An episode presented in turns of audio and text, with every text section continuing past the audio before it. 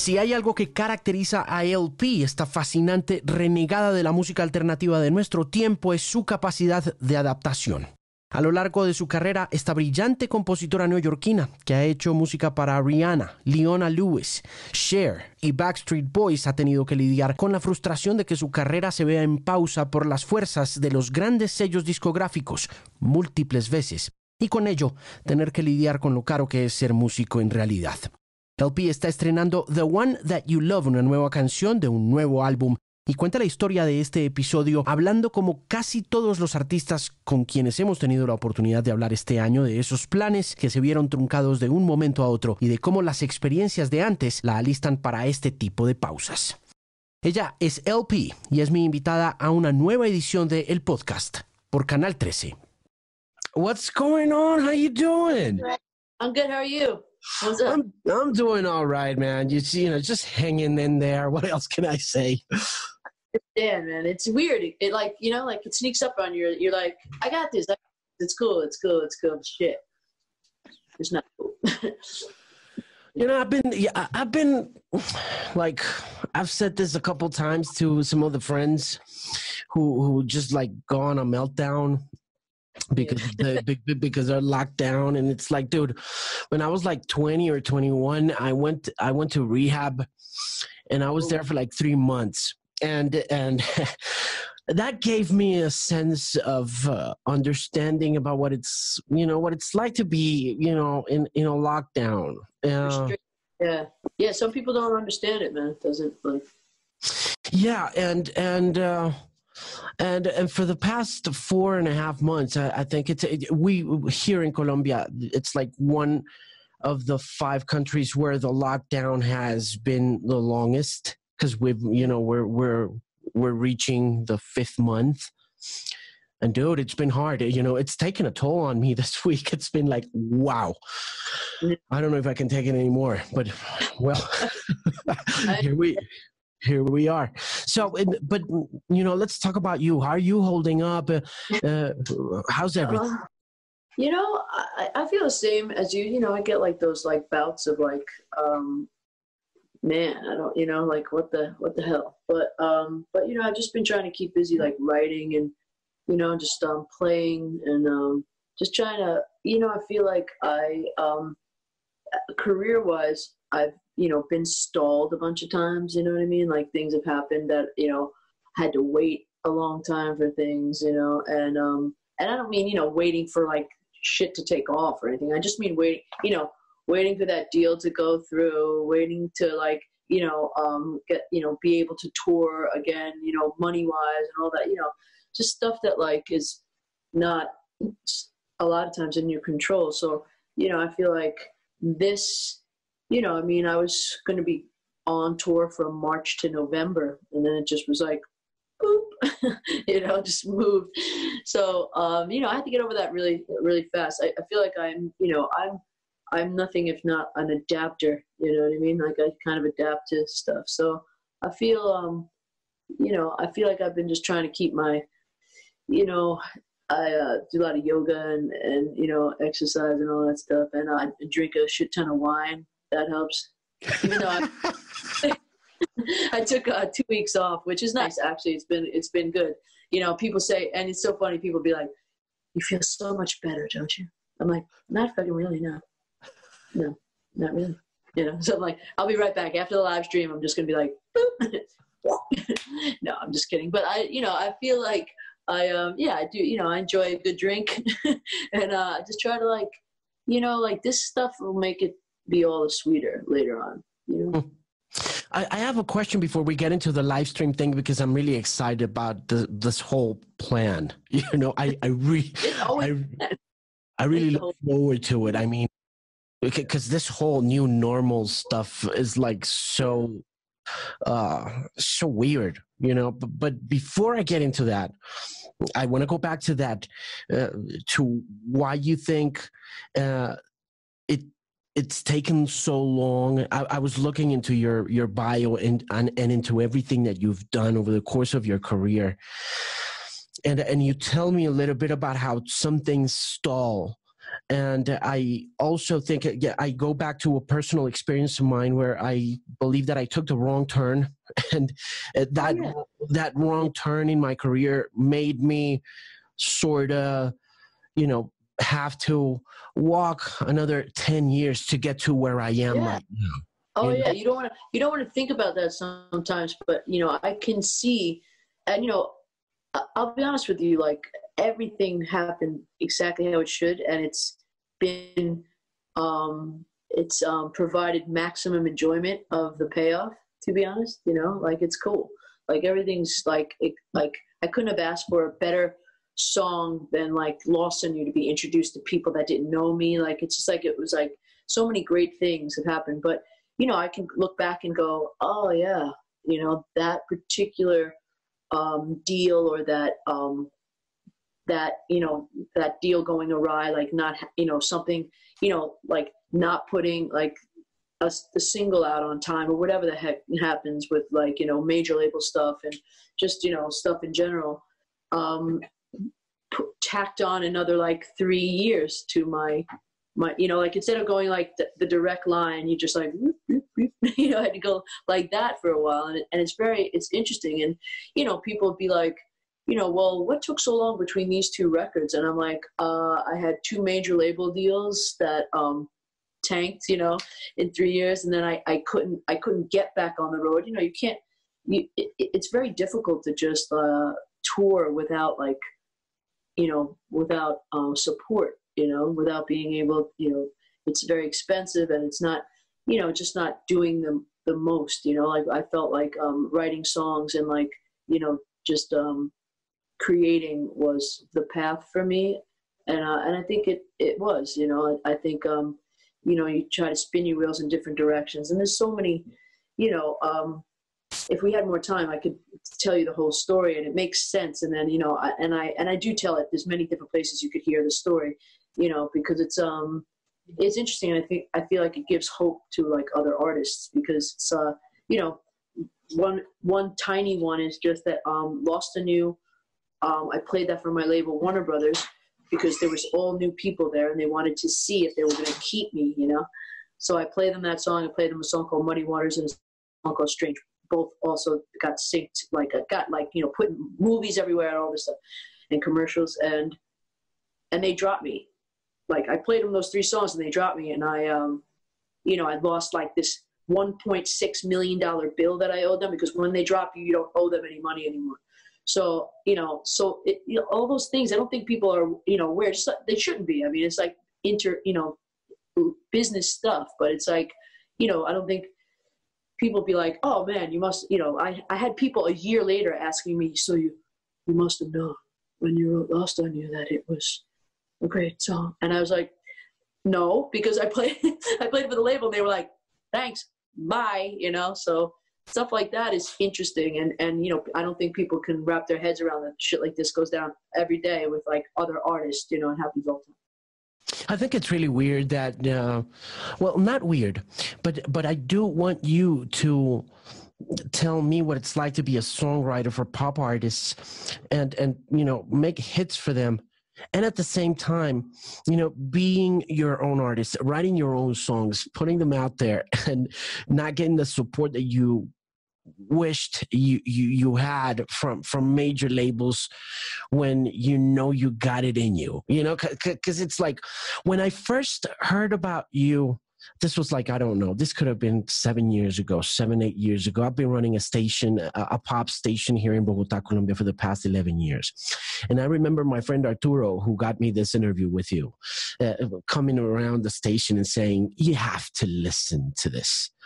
And me saying i think it's great but uh, the, the, the you know, my, my, bosses are real assholes about the whole alternative sound and and uh, and I guess you know going back to the question, what it's like to to to dwell in in those two worlds of the songwriter, the singer, the mm. performer, uh, with the dreams that come with putting out new songs and maybe not getting there because of the major labels' decisions, and at the same time writing stuff for Rihanna and things like that.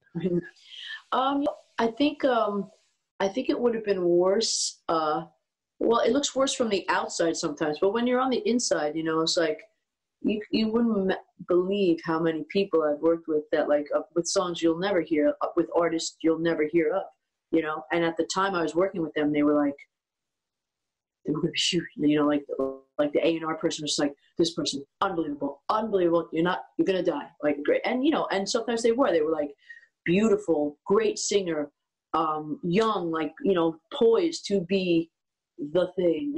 and then I would be like, I would literally forget like a year later, I'd be like, what happened to, uh, it's like so many, like just a myriad of reasons, you know, um, in their control sometimes and, and mostly not, you know, and I just have seen so many people, you know, um, trying to get this thing that that's why I can truly appreciate it. You know what I mean? Like, cause it's like, I've just seen so many, so many people um, try. And I've just, um, you know, I've been so um, privy to so many people's careers, you know, and like, and so I don't, I think I stopped taking it personally. And I was actually, you know, to be honest, I think this is a, this business is, you know, the songs are, are the top.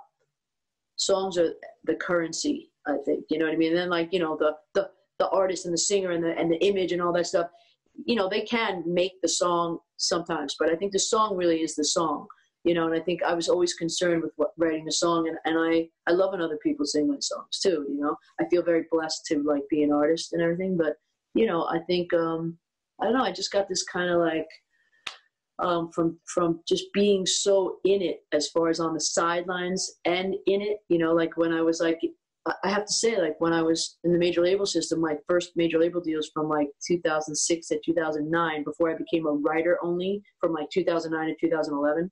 Um, you know, when I became a writer only, and I, I truly thought that I never thought I was going to have like, you know, that whole part of like my record, like Into the Wild, like the first Forever for Now record. Like, I didn't think that part of was ever coming back. I didn't, you know, that was like, like, like I wouldn't have believed it if you told me where I am now, like, you know, like almost uh, four records into like a second, you know, wave.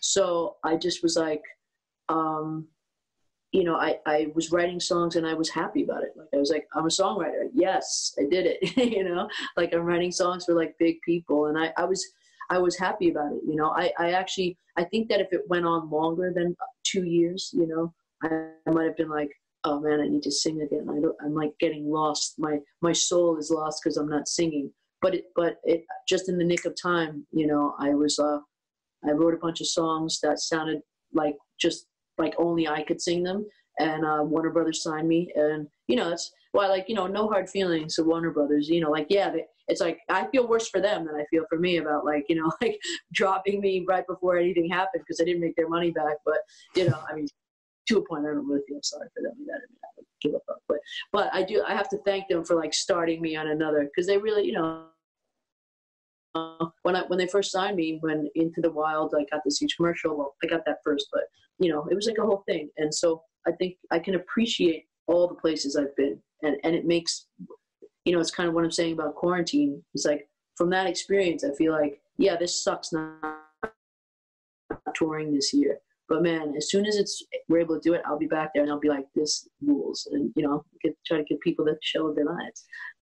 What do you remember about the show in Bogota? And I, I just remember that I was so stoked because it was my first show. Uh, you know, you know, I, it was my first show of that tour. You know, and um, I just remember I was so excited. I had to like calm myself down. You know, I remember like you know they had the ball, there was a ball out there, and I was like kicking this ball out of the audience, and I don't know. It just like you know, there's um, that's definitely one of the shows. Like it's in my top ten shows because it was so electric and it felt so you could feel it in the air. You know, sometimes you know in modern um, performances and stuff, we've got we're in ears and all that stuff. We're kind of separated, and it's like not as uh, you know. I feel like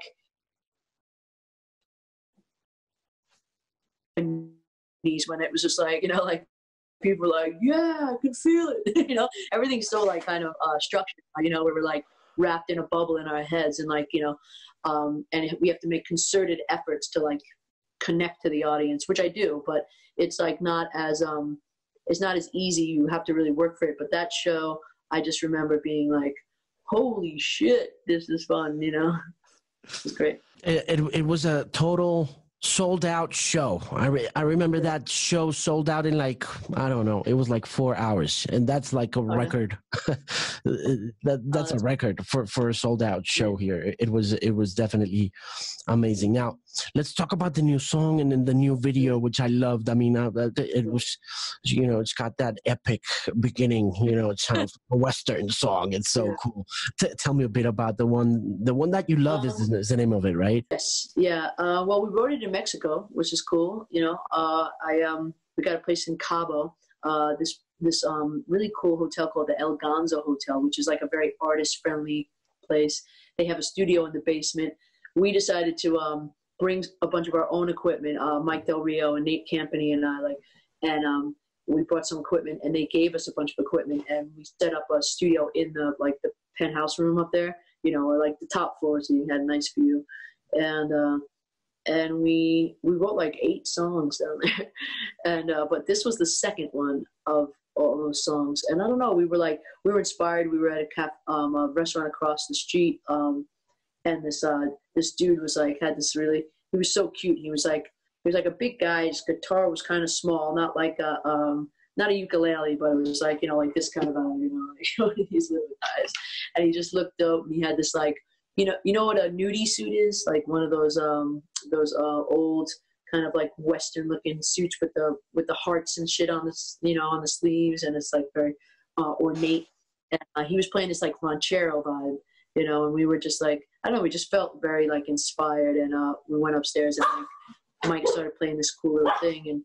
i don't know i just like you know i just was like nah, I do not what you want and it just you know kind of popped out and um you know so it just it just felt like it had swagger you know like even um i sang it for the first time at rehearsal yesterday for the live stream and uh it has like this like waltz kind of like vibe you know and, and it kind of fits like the whole horse thing you know but um the horse thing came about because the director darren craig was um he was trying to think of like creative ways that we could do something that was outside and we were social distancing and everything you know uh, everyone had masks on it was a whole and it was one of the first videos uh, you know, it was one of the first things that a lot of the crew was like getting back to doing stuff. They, you know, no one's been doing anything. Um, and so um, we were going to do a car. It felt boring. I was like, what about a motorcycle maybe? That that felt a little wild. and then uh, hard to like kind of sing and, and all that. And uh, then Darren's like, I think a horse sounds kind of cool. And I was like, oh shit, that's really, really, really cool. And, uh, and you know, again, it just felt like it fit the, the vibe of the song. And, um, so we were just inspired. Like it just kind of, you know, like the best collaborations, they always like come about where you're like, what if, oh shit, yeah, let's do that. You know, the next thing you know, I'm in Simi Valley, um, riding a horse. Did you did you have did, were you planning on releasing at this time or did this no, I don't need. That's the thing. Like that's what's that's what's inter- interesting about life. You know, the timing of it. I don't know that. Um, I mean, it might have happened the same way, but I would have been on tour. I think I would have been home for like one week um, because I had the. I started in South America and I was going uh, to Australia and then Russia, uh, Ukraine, and then I was back to Mexico for a show. And then after that, I was going to do a video in like this one week um, area. So I don't know that it would have worked out um, quite like this, but um, you know, I think it, it, it's like it was like a product of uh, having more time with the quarantine. You know. Now let's talk about the uh, preparations for Saturday's show and what your experience has been like. I understand that you were in a rehearsal before the interview. Um, tell me, tell me everything. Yeah. About, how do you feel? I've been uh, posting little snippets on Instagram, but it's uh, you know, it's like a full-on set. It's like, um, it's everything but the audience. It's gonna. They're doing. We're uh, doing camera blocking today, and um, it. You know, it looked. It was really fun like, yesterday. Like I haven't um, you know, uh, sang the whole set in a while, and I never. It's always a thrill. I think you know the first time you sing a new song with the band. You know, it's like it. It it's it either fills you with a um you're either stoked or you're or you're bummed you know what i mean you're like oh that's not great you know uh, or you know you need to work on it but like this this was the one of those ones the first time we sang it just like the first run through it was like wow, this feels really good. So um, I'm psyched to sing that. We have a couple other surprises, and um, we'll see. You know, it's like I think it's um, you know, I think it's a. Uh, it'll it'll it's gonna have some some energy to it you know even though we're not there but i think the whole thing about playing it live is cool because it, it makes me feel like kind of a little nervous and like you know anticipating and um, I think you know when we're all there together, it'll be interesting to be like, oh wow, you know, everyone's seeing this for the first time, and I'm you know doing it for the first time. Do you think we'll go back to live shows?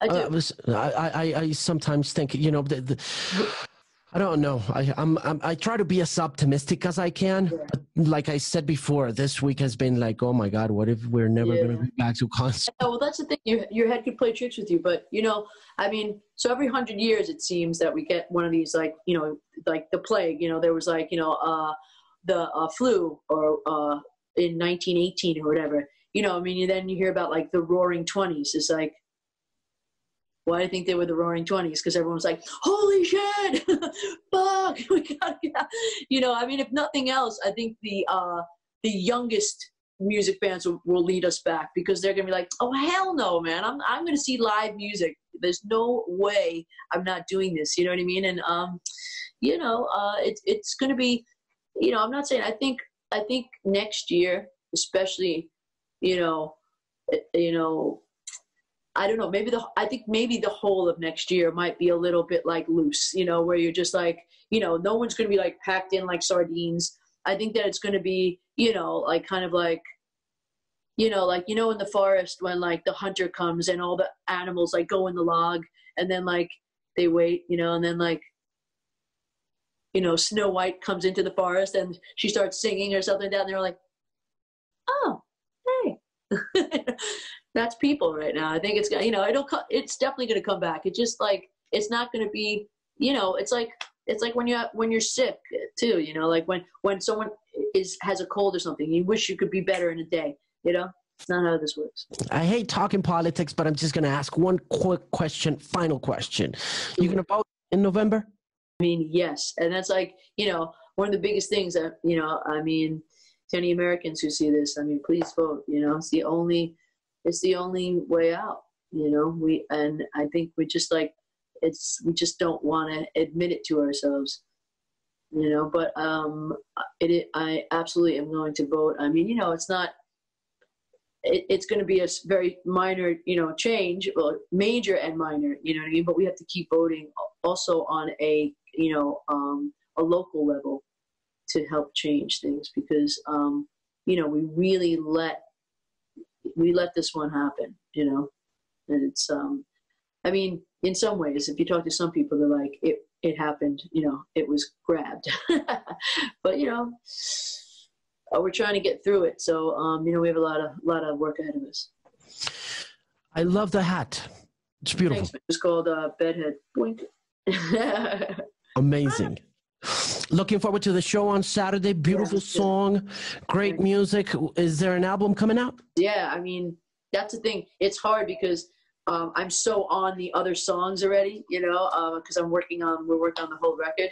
So uh, I'm just like, oh yeah, yeah, yeah, yeah, that, yeah, that's great. No, but wait till you, you know, I, you know, I think there's there's a lot of stuff on this record that I think is, um, you know, I, I hope people will like. So yeah, it's about around March. I think the record's coming out, but probably more singles to come before that.